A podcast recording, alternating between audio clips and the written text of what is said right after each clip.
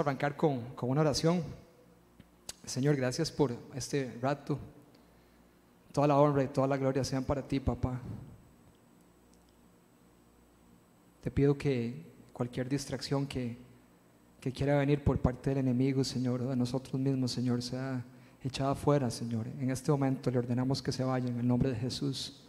Queremos seguir, queremos seguir en un mismo espíritu, Señor, con una misma hambre, con una misma sed, Señor declarando que tú eres nuestro Señor y también nuestro Padre, Señor. Te damos gracias por este rato y Espíritu Santo te pido que pongas en mí las palabras que tú quieras y que hables a nuestros corazones en esta noche, en el nombre de Cristo Jesús. Eh, estaba, estaba, cuando estaba reflexionando para, para la, la charla, eh, el Señor trajo a mí una imagen cuando yo tenía como, como unos cinco años tal vez. Y, y, tenía mucho sentido con, con, la charla que vamos a, ver hoy. Eh, el título de la charla es eh, Lo que el Padre espera de nosotros. Por ahí va a salir ahora. Lo que el Padre espera de nosotros. Y y me acuerdo cuando tenía como cinco años que eh, tuve la bendición de, tener un papá ahí presente, ¿verdad? Y, me acuerdo que ese ma era mi héroe. O sea, yo me acuerdo que yo era para arriba y para abajo con mi tata, mi tata aquí, mi tata allá. Ahí jugaba con mi mamá que está aquí y jugaba de que yo iba al trabajo igual que él, ¿verdad? Me ponía, el, trabajaba en un aserradero mi papá, entonces me ponía el casquillo y todo y me iba, ¿verdad? Claro, yo nada más me iba y volvía al segundo y decía que ya venía a almorzar.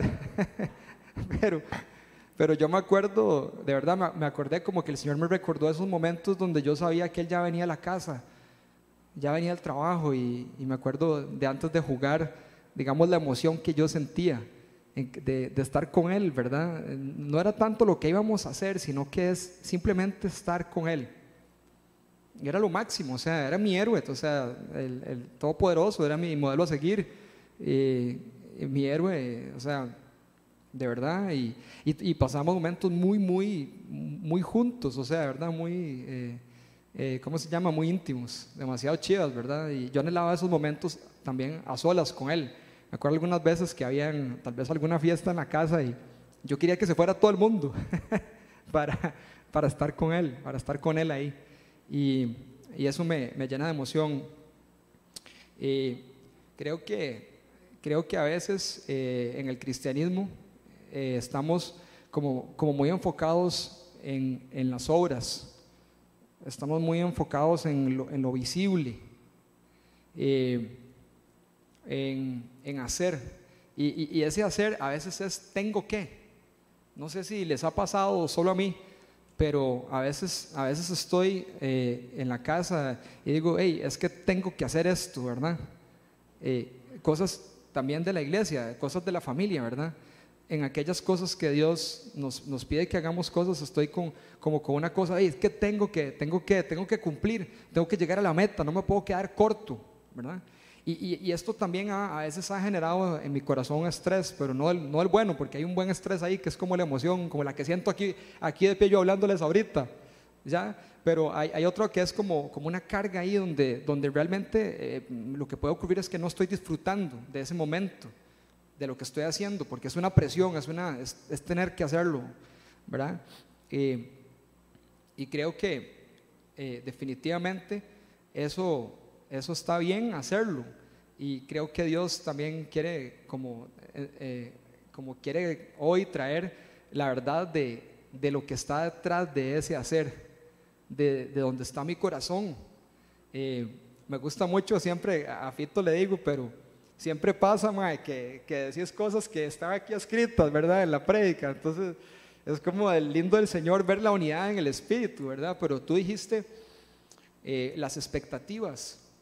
Y, a veces esas expectativas que Dios tiene de mí son unas y yo tengo otras expectativas de lo que yo creo que Dios quiere de mí. Y eso me va a causar a mí eh, esa, esa, presión que realmente no es puesta por el Señor, nuestro papá, sino es, es por nosotros mismos, ¿verdad? O por, o por religiosidad, la verdad. o, por nosotros mismos o por el enemigo.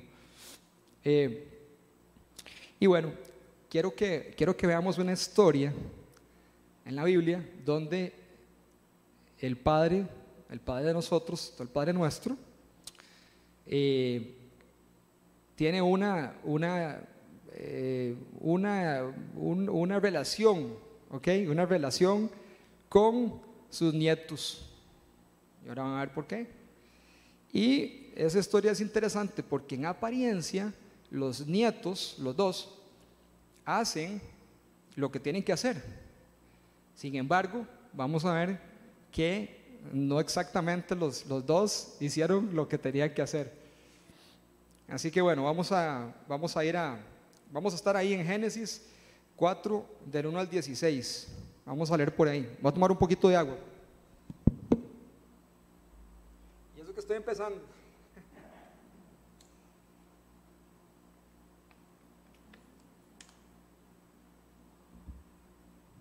Ahí lo, ahí lo ve la gente que está desde la casa. O sea, ya, ya lo puedo leer, sí. Ah, bueno, ya salió ahí también. Ok. Dice así Génesis 4, 1, 16. El hombre se unió a Eva, su mujer, y ella concibió y ella concibió y dio a luz a Caín y dijo, con la ayuda del Señor he tenido un hijo varón. Después dio a luz a Abel, hermano de Caín. Abel se dedicó a pastorear ovejas, mientras que Caín se dedicó a trabajar la tierra. Tiempo después, Caín presentó al Señor una ofrenda de fruto de la tierra. Abel también presentó al Señor lo mejor de su rebaño, es decir, los primogénitos con su grasa. Y el Señor miró con agrado a Abel y a su ofrenda, pero no miró así a Caín ni a su ofrenda. Por eso Caín se enfureció y andaba cabizbajo. Entonces el Señor le dijo, ¿por qué estás tan enojado? ¿Por qué andas cabizbajo? Si hicieras lo bueno, podrías andar con la frente en alto, pero si haces lo malo, el pecado te acecha, como una fiera lista para atraparte. No obstante, tú puedes dominarlo. Caín habló con su hermano Abel mientras estaban en el campo y Caín atacó a su hermano y lo mató. El Señor le preguntó a Caín, ¿dónde está tu hermano Abel? No lo sé, respondió. ¿Acaso soy yo el que debe cuidar a mi hermano? ¿Qué has hecho? exclamó el Señor. Desde la tierra la sangre de tu hermano reclama justicia. Por eso ahora quedarás bajo la maldición de la tierra la cual ha abierto sus fauces para recibir la sangre de tu hermano, que tú has derramado. Cuando cultives la tierra no te dará sus frutos, y en el mundo serás un fugitivo errante. Este castigo es más de lo que puedo soportar, le dijo Caín al Señor. Hoy me condenas al destierro, y nunca más podré estar en tu presencia. Andaré por el mundo errante como un fugitivo, y cualquiera que me encuentre me matará. No será así, replicó el Señor. El que mate a Caín será castigado siete veces. Entonces el Señor le puso una marca a Caín para que no, para que no fuera, fueran a matarlo, quien lo hallara. Así Caín se alejó de la presencia del Señor y se fue a ir a la región llamada Not, al este del Edén. Es una historia que, yo creo que todos hemos leído, este, hasta los que no nos hemos leído la Biblia completa, ¿verdad? Si, si no, siempre empezamos el año leyendo Génesis, entonces yo creo que, que sí llegamos ahí, ¿verdad? No, por cierto, valga el comercial, hay un plan muy bonito en, en la Biblia, el, app de la Biblia, y te pone, te pone tres, eh, tres textos diarios y, y, te la echas en un año. Y es súper bonito porque va llevando como tres historias, entonces es como muy chido. Em, entonces acá lo que vemos es lo que yo les decía, aquí vemos dos, dos nietos, porque recordemos algo, inclusive ven aquí lo que dice, dice la Biblia, no dice Adán, no sé si lo notaron, dice el hombre. Ojo, y, y, merizo, ¿quién es Jesús? El Hijo del Hombre. O sea, este es el hombre, Hijo de Dios. O sea, es la creación de Dios, es el primer hombre. Y, Jesús viene a ser profetizado por Isaías, el Hijo del Hombre. El hombre, o sea, es, es, es una especie de un segundo Adán. Un hombre, sí, conforme al corazón de Dios, un hombre perfecto, ¿verdad? En Dios. O sea, eh, que salió de Dios y que, es la, y que es la imagen y la representación exacta del Padre. ¿ok? Entonces, pero vean aquí, vean desde, desde los escritos antiguos cómo, cómo es, es, es, el hombre, porque en él inició eh, la humanidad. Entonces, Él se llegó a la, doña, a la mujer, a Eva, y tuvo los, los los chiquitos. Ahora, estos son, entonces, ¿qué? Son los nietos. Y a mí me llama la atención que a Dios hablaba con ellos. O sea, lo, lo ven. O sea, Dios está hablando con ellos ahí, ellos no están ya en el Edén, están apartados del Edén por el pecado de sus padres. Sin embargo, Dios sigue teniendo la presencia con ellos. Vean qué hermoso. Y todavía está disponible para nosotros hoy. La presencia está y no se va a ir. Entonces, eso es lo que está ocurriendo en ese momento. Y pasa una situación. Resulta que eh, eh, dice que un tiempo después de que ellos ya, tenían su oficio y todo, no sé si vieron ahí, que uno era, eh, este, cuidaba las ovejas, digamos que uno se dedicaba a la ganadería y otro se dedicaba a la agricultura. Algo así como agricultura y ganadería. ¿Está bien? Eh, de hecho, se necesitaban varias, varios oficios para, poder, para poder sobrevivir para la casa. Buena nota, ahí está todo bien. Eh, y resulta que llevan, llevan al Señor este, una, una ofrenda. Que, que, esa palabra ofrenda, yo no sé, ¿verdad? Suena así como mucho de domingo, la ofrenda. ¿Qué, qué es la ofrenda, verdad? Y la ofrenda es como un ofrecimiento, es como un tributo, es, es un rendir, es un rendimiento. ¿sí? Es, es, es algo que yo hago para venerar, para honrar. Eso es, eso es una ofrenda. Y, dice acá eh, lo siguiente, dice, eh, dice que Caín presentó al Señor una ofrenda del fruto de la tierra. A él también presentó al Señor lo mejor de su rebaño, es decir, los primogénitos con su grasa. Entonces, ¿qué está pasando acá? Bueno, Caín dice que presentó al Señor una ofrenda del fruto de la tierra. Yo me lo imagino ahí a Caín y dice, ojo, ojo, ojo algo, Caín es el primogénito, ¿verdad? Es el primogénito. Entonces dice, bueno, aquí, aquí vamos a ver qué tengo en la choza, hoy toca ir a darle a, Dios el, tributo y la ofrenda y no sé qué, y la vaina así, déjame ver. Digo, voy a llevarme esta vara, voy a llevarme esta otra chayote, una zanahoria ahí, sí, vámonos, ¿verdad? Sí, sí. Básicamente eso es lo que está pasando. En cambio, si vemos que Abel dice que fue y se buscó lo mejor.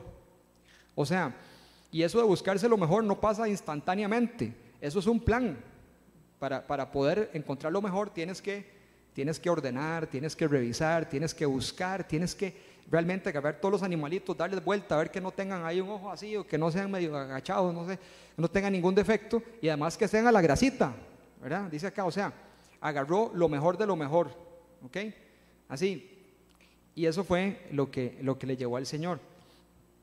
Sin embargo, vean algo interesante. Adán es el, es el papá de ellos, ¿sí? Y Adán ya también conocía a Dios y sabe lo que a Dios le gusta.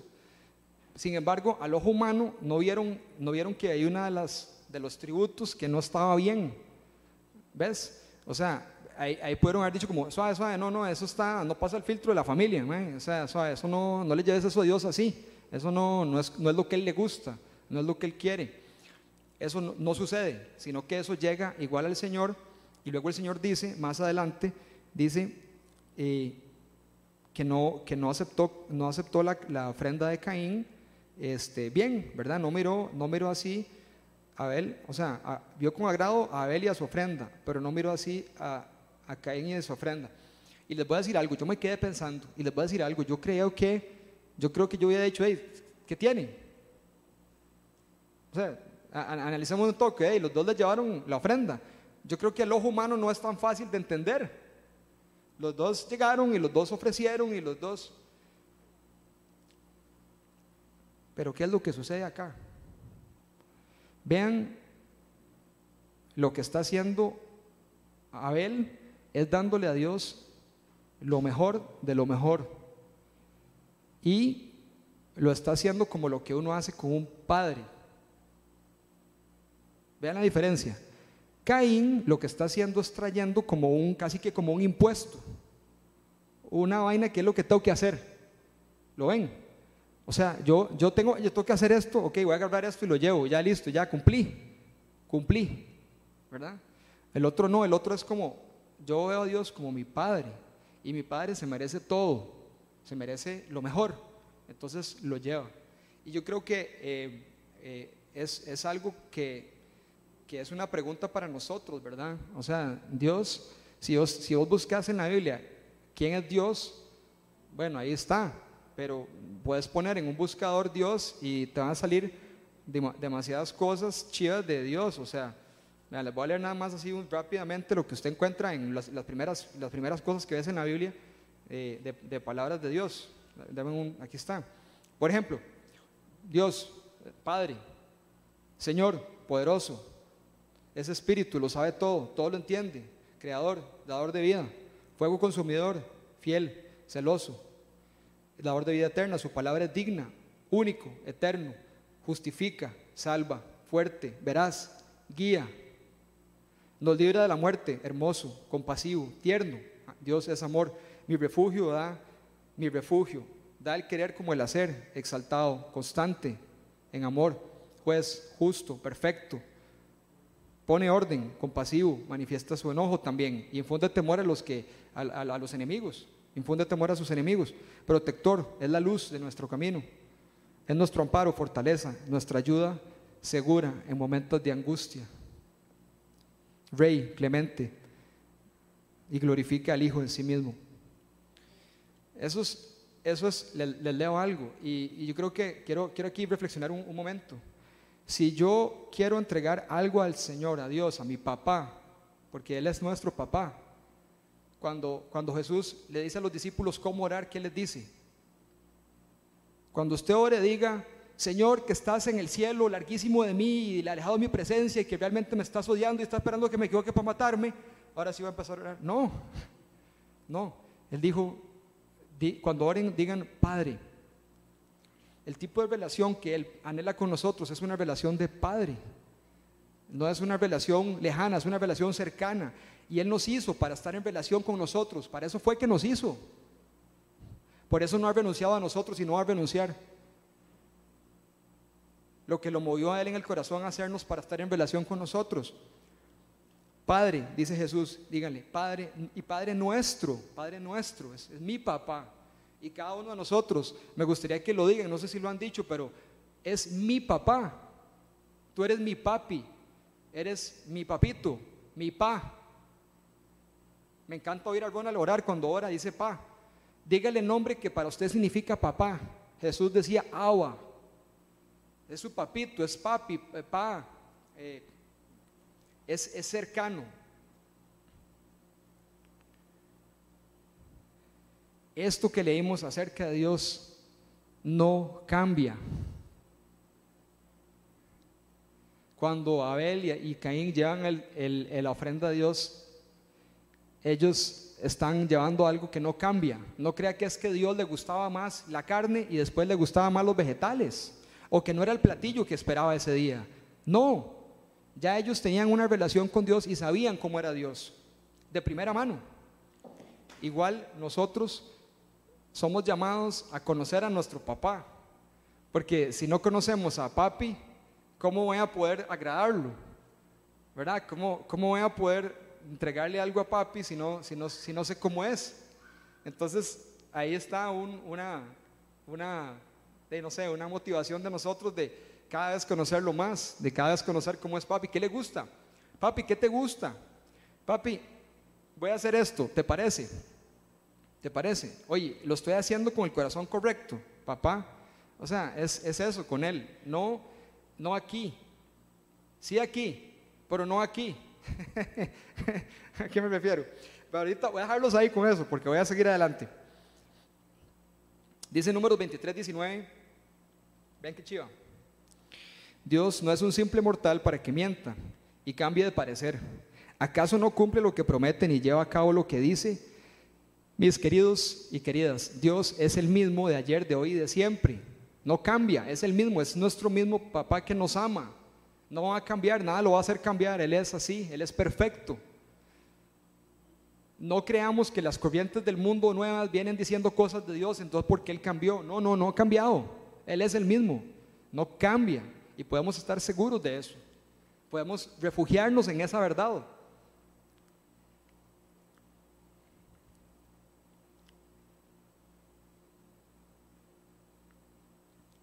También eh, quiero, quiero decirles que si vemos eh, un poco más de cerca con lupa lo que, lo que pasa con, con Caín, Vamos a volvernos ahí al, texto, estamos ahí en, eh, Génesis 4 del 3 al 7, vamos a estar ahí ya lo que falta del, lo que falta del tiempo. Es muy interesante lo que pasa porque dice que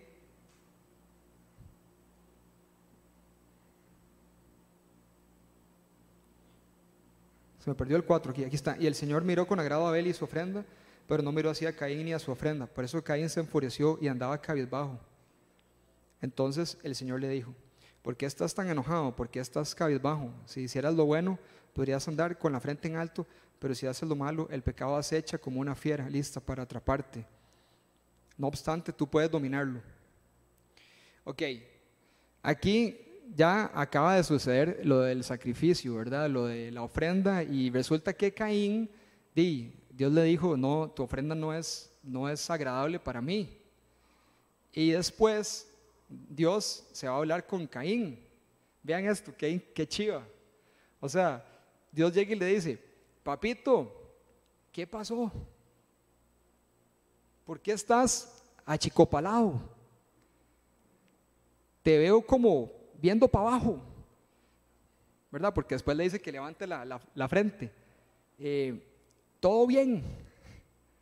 O sea, vean qué lindo, o sea, con, esa, con ese fallo, de, con ese fallo de, de Caín, que ojo, fue un pecado, fue una desobediencia, obviamente, Dios está ahí para decirle, ok, sí, eh, ok, sí, sí fue una equivocación, pero quiero saber cómo estás, cómo te sentís, debes, debes haber sentido mal, ¿verdad? O sea, pero, pero tranquilo, o sea, no te estoy quitando la primogenitura, no te estoy, no, no te estoy tirando un rayo ya, o sea, quiero, quiero que hablemos, ¿qué pasó? Y, y es, es demasiado lindo cómo el Señor está, está como hablando para, para buscar una reacción, una reacción en Caín, ¿cierto? Una reacción de, vamos a ver, Samuel 18, 6 al 8. Resulta que cuando el, rey Saúl, eh, bueno, cuando era rey, cuando Saúl era el rey, hay una historia ahí que pasa donde después vienen de una batalla y matan a un montón de gente. Entonces dice así, primera Samuel 18 del 6 al 8. Ah, bueno, gracias, qué rápidos ahí. Ahora bien, cuando el ejército regresó después de haber matado a David al filisteo de todos los pueblos de Israel, salían mujeres a decir, el rey Saúl, son, son de liras, al son de liras y panderetas, cantaban y bailaban y exclamaban con gran regocijo, Saúl mató a sus miles, pero David mató a sus diez miles. Disgustado por lo que decían, Saúl se enfureció y protestó. ¿Se les parece algo eso? Ese también se enfureció, ¿ah? También se enojó y dijo, a David le dan crédito por diez miles, pero a mí por miles. Lo único que falta es que le den el reino. O sea, ya, o sea, pongámonos a pensar en eso. O sea, ya en todos los frentes casi que me, derrotó ya. O sea, yo, yo aquí nada que ver. O sea, ahora ya solo falta, ya solo falta que me quite el reino, ¿verdad? ¿Qué, qué, ven ahí? O sea, ¿verdad? Como envidia. Estás con envidia, envidia, mucha envidia. Cabrón, David, dice, ¿qué pasa ¿qué pasa con Abel? Lo mismo, ¿qué sintió en su corazón Caín? Envidia, mucha envidia. ¿Por qué a él sí y a mí no? ¿Qué es, tiene él de especial que yo no? Y se trata todo de yo-yo, ¿verdad? ¿Por qué yo no? ¿Por qué, por qué él sí? ¿Por qué yo no? Entonces, eh, todos sabemos lo que pasa con, lo que pasa con Saúl.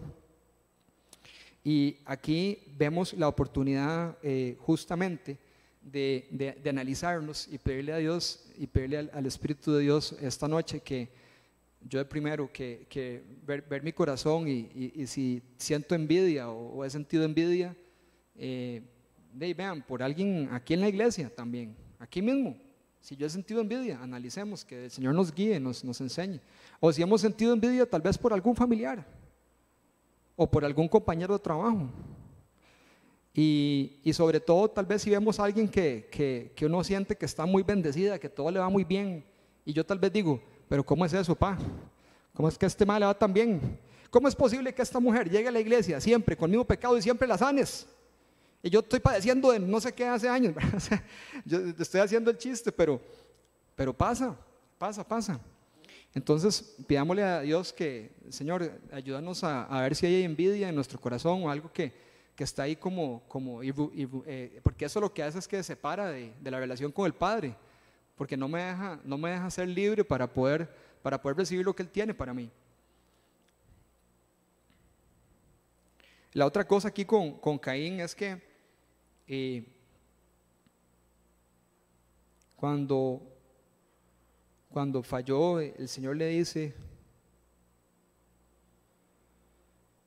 y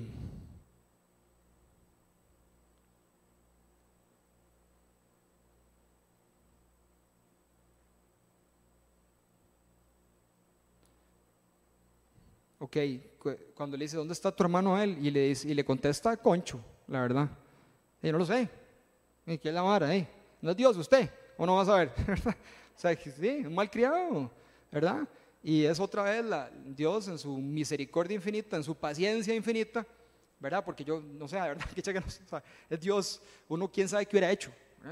No, no, eh, eh, papito, ¿dónde está tu hermano? Y dice, no, yo no sé. O sea, lo, que, está pasando también en el corazón de, Caín es que se está apartando y se está escondiendo. Entonces, esa es otra cosa que, este, que como, como hijos de Dios podemos aprender de no hacer, que es, escondernos. O sea, si, si cometimos un error, de ok, cometimos un error, aceptémoslo. Si tenemos que sufrirlo, sufrámoslo.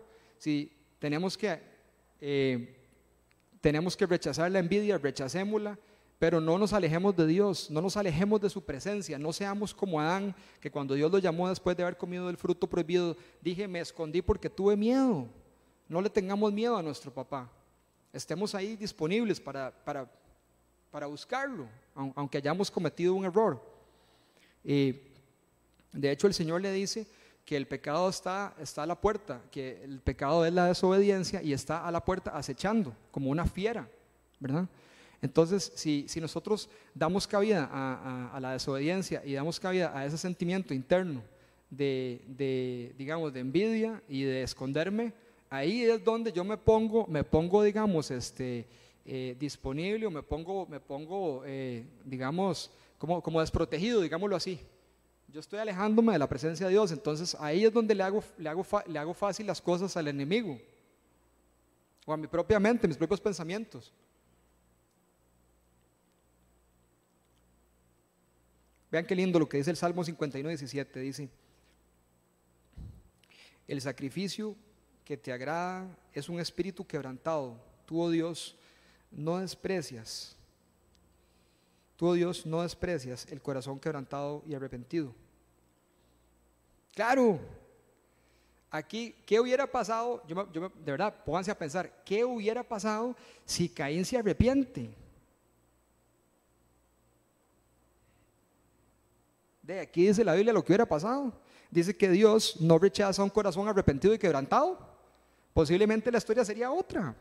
Estaríamos hablando de la historia de dos hermanos que, que resulta que eh, eh, Caín de, no, no, le gustó eso, pero llegó y le, entonces fue a donde Abel y le dijo, Mae, ¿qué fue lo que hiciste?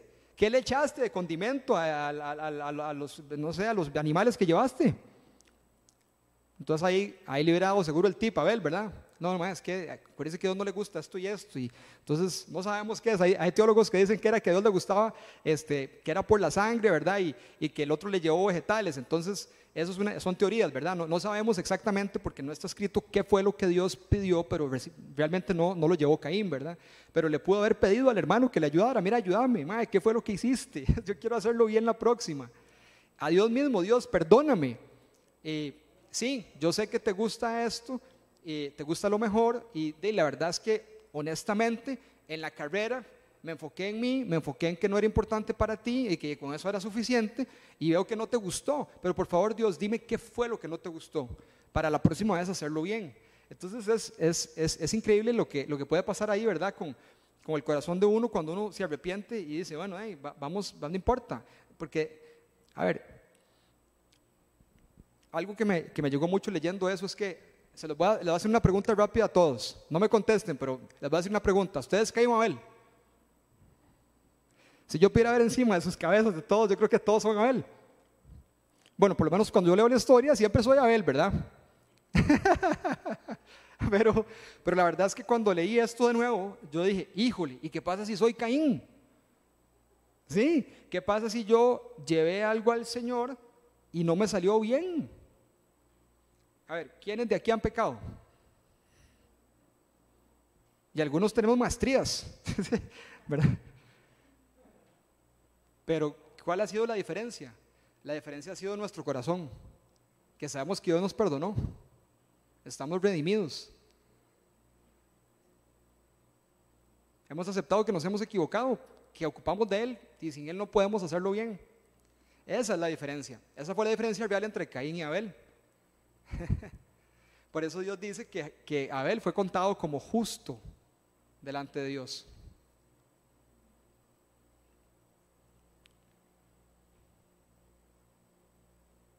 Hay otra cosa aquí que nos puede jugar una mala pasada.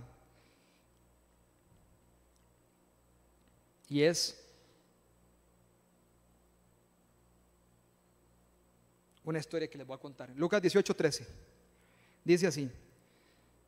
Esto es, eh, eh, resulta que eh, el recaudador de impuestos y el sacerdote, el, fariseo, se van a la iglesia juntos. Y llegan ahí, ¿verdad? Entonces el, fariseo, perdón, el, publicano, el recaudador de impuestos, muy odiado por los israelitas porque les cobraba plata para dárselas a Roma, ¿verdad? que eran los que los tenían oprimidos, por aquello, para dar un poco de contexto, resulta que está ahí, ¿verdad? Están ahí sentados, Entonces, bueno, ahí, ahí está, ahí está Keditico, ni se ve, ¿verdad? Este, el recaudador de impuestos está así, vea, así, Así está. Y en eso llega el, eh, ¿cómo se llama? El, fariseo. Entonces vean, vea cómo llega ese, ese man. Ahí. llega aquí y me dice, son toque, pongan la música ahí. Anteojos negros aquí. Vuelve a ver el sol y dice, párate ahí que voy a pasar, ¿verdad? O sea, el hombre es tan, tan creído, ¿verdad? Era como así, ¿verdad? O sea, todo el mundo, o sea, ah, perdón, esas sillas que están, esas sillitas me las desocupan, que ahí voy yo, pero déjeme espacio, no por el COVID, sino porque no quepo, ¿verdad? O sea, era el hombre, ya el hombre volaba, o sea, el hombre levitaba, ¿verdad? Y, y, bueno, hago, hago, hago, lo hago cómico y todo, pero, pero muchas veces a mí me ha pasado, uno cree que uno es doña toda. Es más, ¿Les ha pasado que llegan a un grupo de, célula o a la iglesia o a algún lugar, verdad? Y tal vez alguien habla de algún tema y usted es como...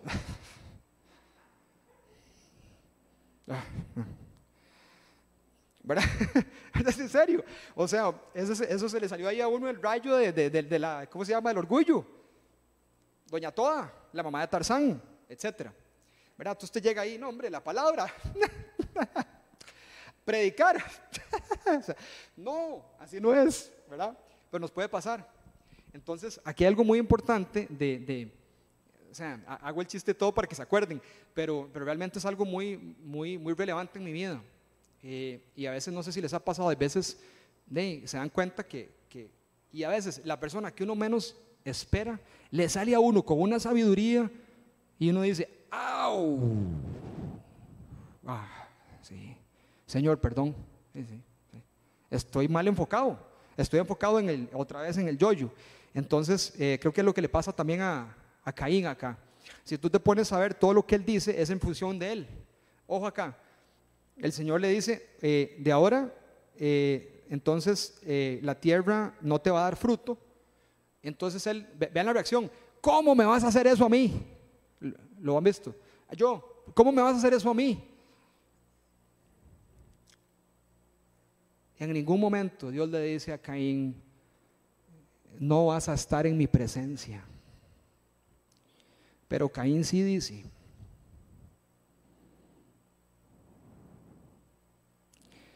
así Caín se alejó de la presencia del Señor.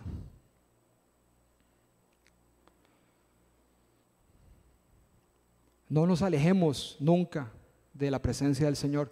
No importa qué hagamos hecho. No importa. No importa qué haya hecho yo y qué hayan hecho ustedes. Él siempre es fiel para perdonar nuestros pecados y nos arrepentimos de corazón. Nunca nos alejemos de su presencia. El publicano y el fariseo, eh, el, publicano había entendido que él no podía por él solo, él necesitaba de Dios.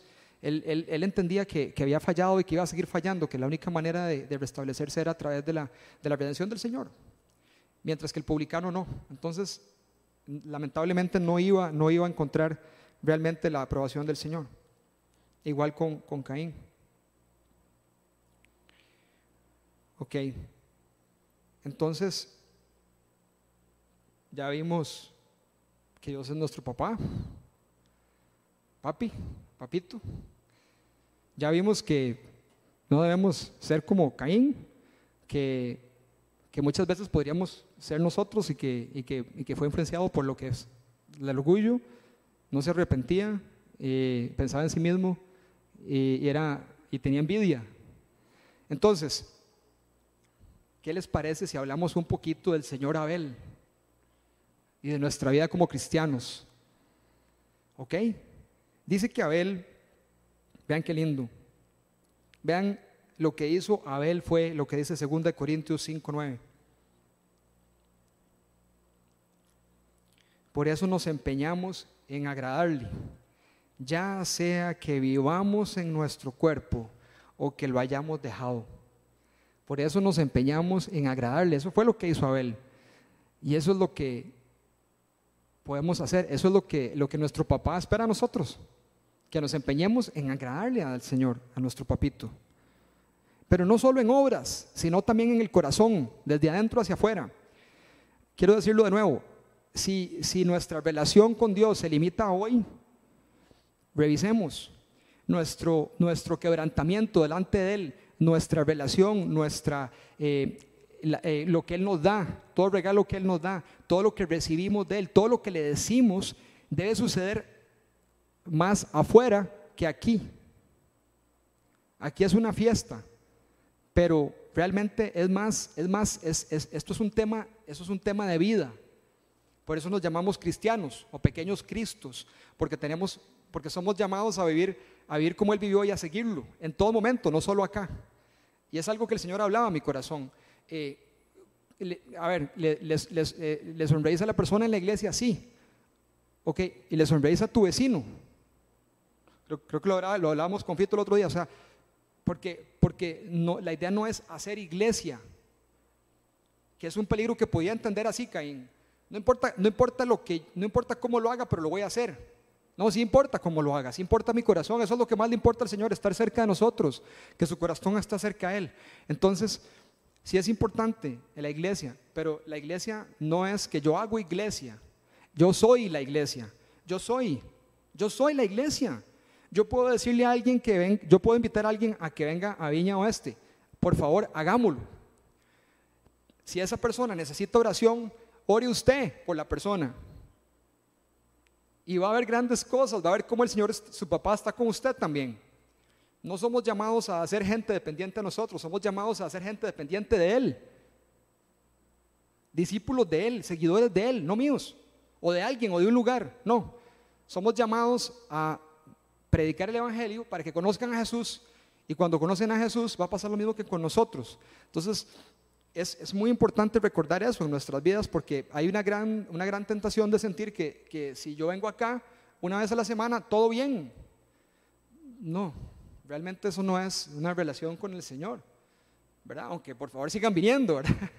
Pero eso es junto, no es separado, no, es, no, no sustituye, tiene que ser algo que sucede afuera, primeramente y luego aquí.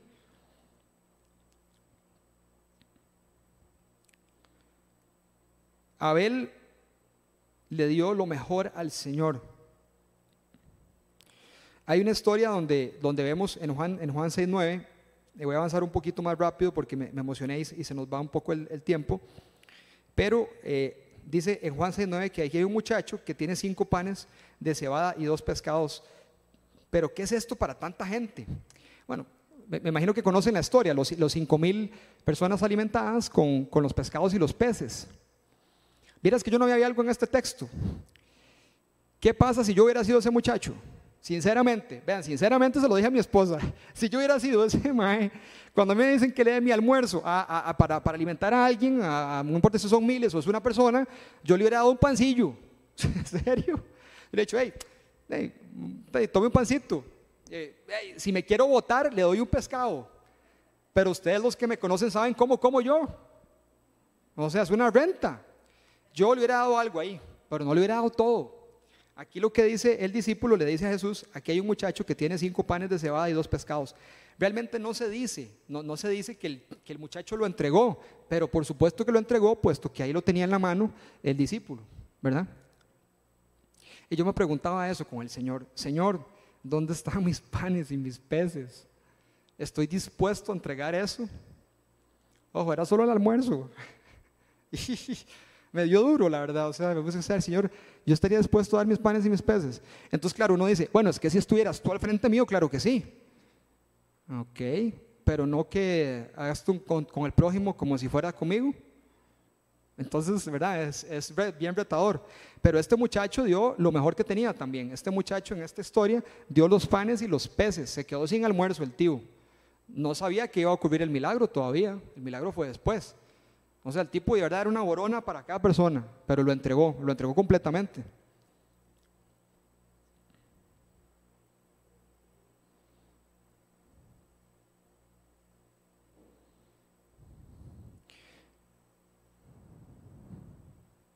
¿Cómo sería, cómo, cómo, cómo sería hoy, cómo sería hoy como nosotros Abel? ¿Cómo, cómo podríamos traer a, a nuestro tiempo? Yo quiero ser como Abel, ¿verdad?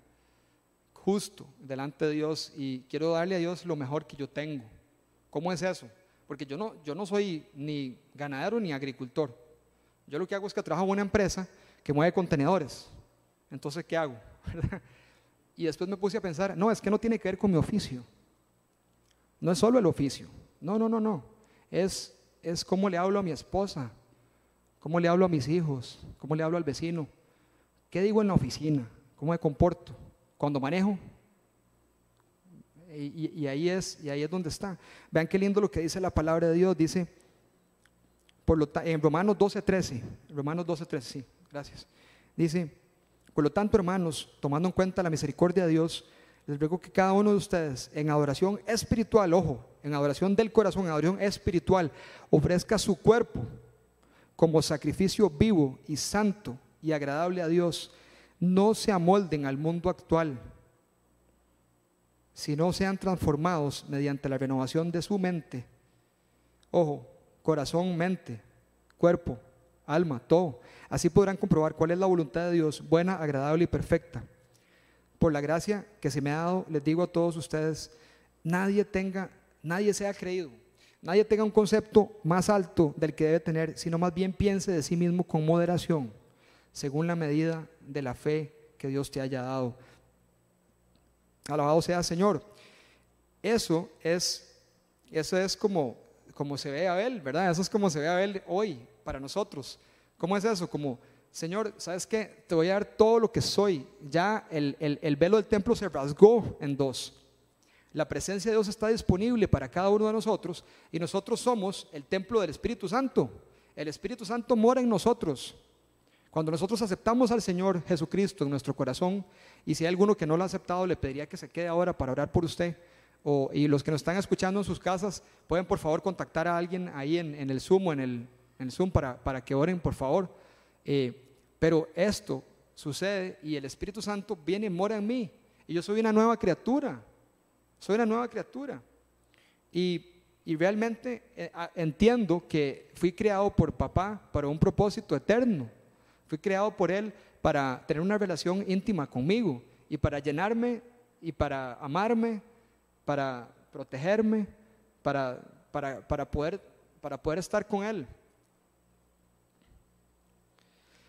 Cuando, cuando venga a tu vida, y, y Erika habló de esto hace creo que dos sábados atrás, cuando vengan a tu vida situaciones difíciles, no rechaces, no rechacemos, no rechacemos la corrección de Dios, como, porque eso fue lo que Dios hizo con Caín. Hey, suave, papito, no se me achicopale. Venga, hablemos. E, esto no está bien, pero puedes hacerlo bien. Él le dijo, tú puedes dominarlo. Tú puedes dominarlo. Hey, ánimo, vamos. Yo soy tu tata, te amo, vamos. ¿Ok? Y esto es lo que está pasando acá. En Job 5:17 dice, cuán dichoso es el hombre a quien Dios corrige. No menosprecies la disciplina del Todopoderoso. No, no lo veamos como algo negativo, es al revés. Dios ama al que corrige. Dios corrige al que ama. Así que más bien, si, Dios te corrige, si Dios me corrige, más bien alegrémonos, porque significa que Él interesa, nos le interesamos. Hace lo que pasa ahí.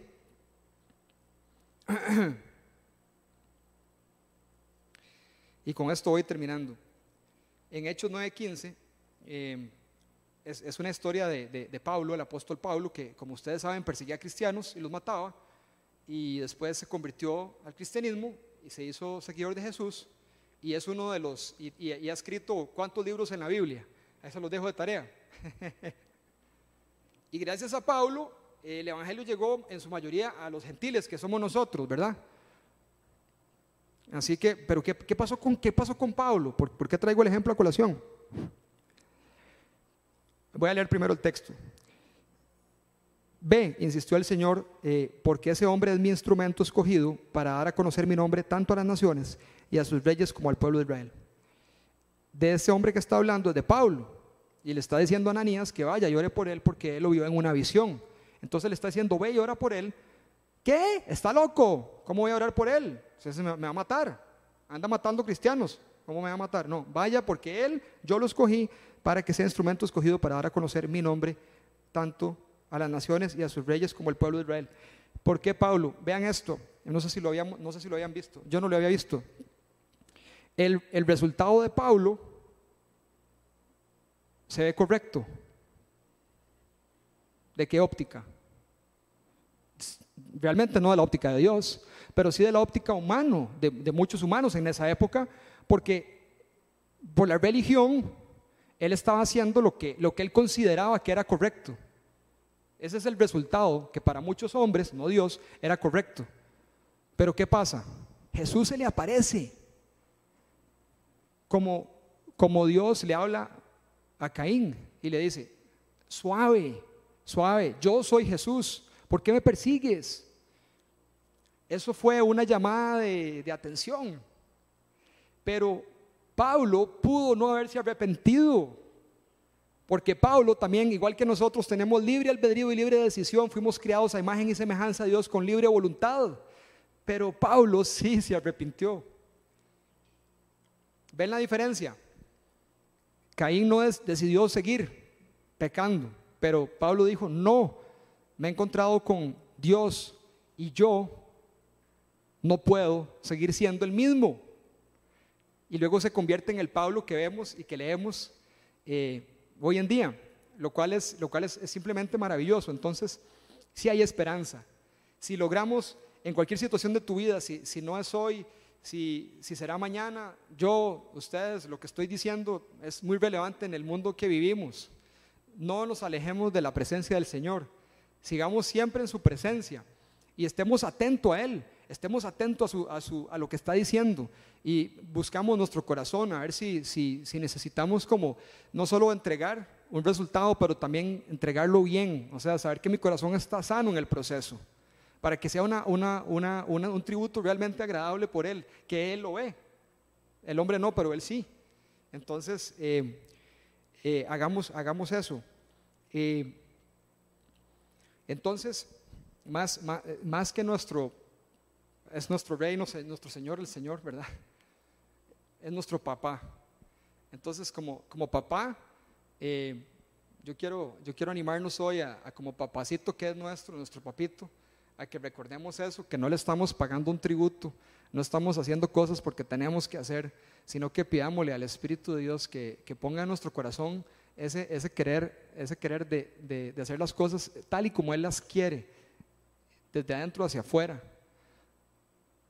Que le pidamos que, que, por favor podamos tenerlo a Él como papá y que podamos tener un corazón, un corazón abierto, transparente delante de Él, aunque nos vayamos a equivocar, que podamos recibir su corrección, que podamos arrepentirnos cuando hay que arrepentirnos y que sobre todo estemos ahí recordando que Él es nuestro papá, que no sé, no sé si, cuando estamos aquí en la iglesia o algo, como levantamos las manos, ¿verdad? Ustedes han visto y, y, ahora que estaba ahí, yo, yo sentí, vi como levantando las manos así. Es como cuando, cuando un chiquito levanta las manos para que papi lo alce. Así, así podemos estar con él, en los brazos de él, Nosotros levantamos la mano, Él nos alza y nos carga y estamos ahí con Él, cerca de su corazón. Y ahí nos protege, y ahí es el refugio, y ahí es donde encontramos nosotros la felicidad más grande que podamos, que podamos encontrar. Entonces, voy a, voy a cerrar con, con una oración. Y Señor, yo, yo te quiero dar gracias, Señor, por, por el día de hoy, Señor, y por esta noche, Señor. Papi, yo en verdad eh, te pido, Señor, eh, que podamos rendirnos completamente a ti, Señor. Eh, no, es, no es bonito equivocarse, Dios. No es bonito fallar.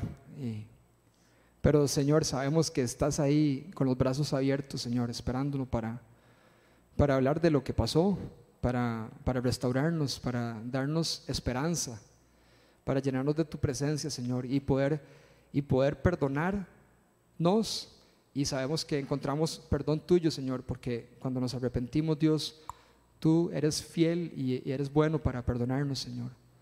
Yo te quiero pedir, Señor, que, que, nos, que, ahora, en este momento, Señor, que, que reveles a, cada uno de nuestros corazones, Señor, si hay alguna, alguna área que, que es solo algo entre tú y la persona, Señor, alguna área en el corazón, algo que, que revisar, Señor, queremos traer nuestro cuerpo nuestra mente, nuestra alma, todo lo que somos, todo lo que pensamos, todos nuestros paradigmas, toda nuestra inteligencia, Señor. Todo lo que creemos que, que es correcto según nuestros criterios, Señor. Lo queremos poner delante tuyo, Señor. Queremos entregarnos completamente a ti, Señor. Sabiendo que, papá, tú nos hiciste para estar con nosotros.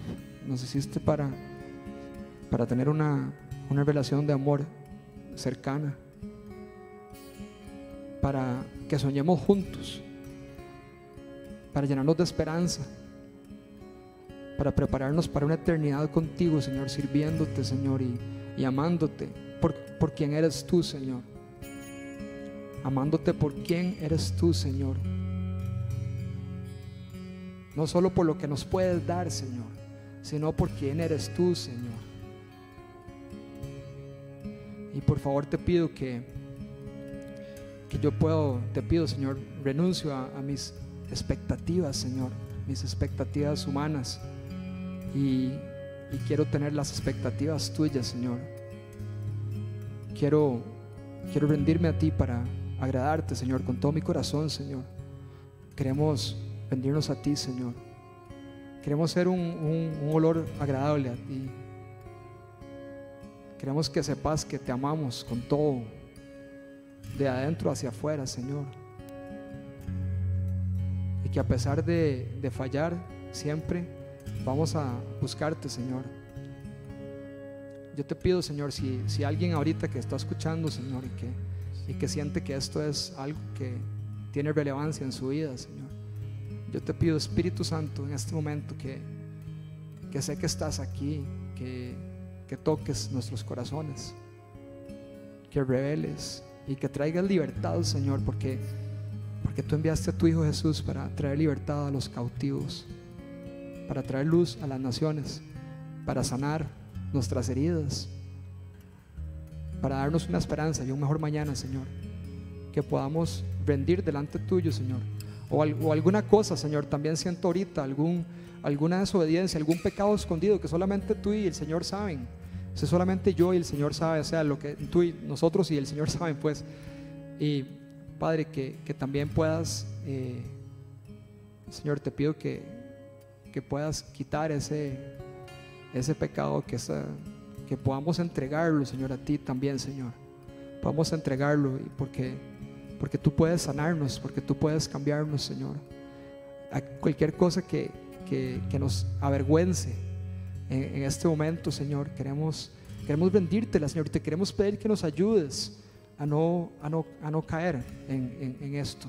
Queremos pedirte que quites toda interferencia, toda, eh, eh, toda religiosidad, toda, toda barrera que, que, que, no, que impida que yo pueda verte a ti como mi papi. Toda, toda mentira del diablo que haya venido a sembrar o cualquier miedo que yo pueda sentir de, que tú no me vas a aceptar, que en este momento podamos renunciar a eso e invitar a tu Espíritu Santo a traer luz y verdad a nuestra vida, Señor. Te lo pido, Señor, en el, en el nombre de Jesús, Señor. Y te amamos, te amamos, somos tu iglesia, somos tuyos, somos tu propiedad, somos somos tu propiedad, Señor, porque tú nos llamas por nuestro nombre, Señor. Te pertenecemos y no queremos, y no queremos pertenecer a nadie más, Señor. Queremos pertenecer a ti. Eso es lo que queremos, eso es lo que anhelamos, Señor. Gracias, Señor. Y alabado seas, papá, y te amamos y, seguimos. Después de esta reunión, seguimos en, relación íntima, papá, eh, contigo, Señor, para que podamos caminar juntos y vivir la vida y ser el hombre y la mujer que, que podamos ser, que, que, tú quieres que seamos, Señor. Ser la iglesia que tú quieres que seamos dentro y fuera de este, de este edificio, Señor. En todo momento y en todo lugar, reflejándote a ti, Jesús. Solo eso queremos. Eso es lo que anhelamos. Eso es lo que más anhelamos. Número uno, prioridad, Señor. Gracias por tu amor. Gracias por amarnos, Señor. En el nombre de Jesús. Amén. Amén. Te entrego mi corazón.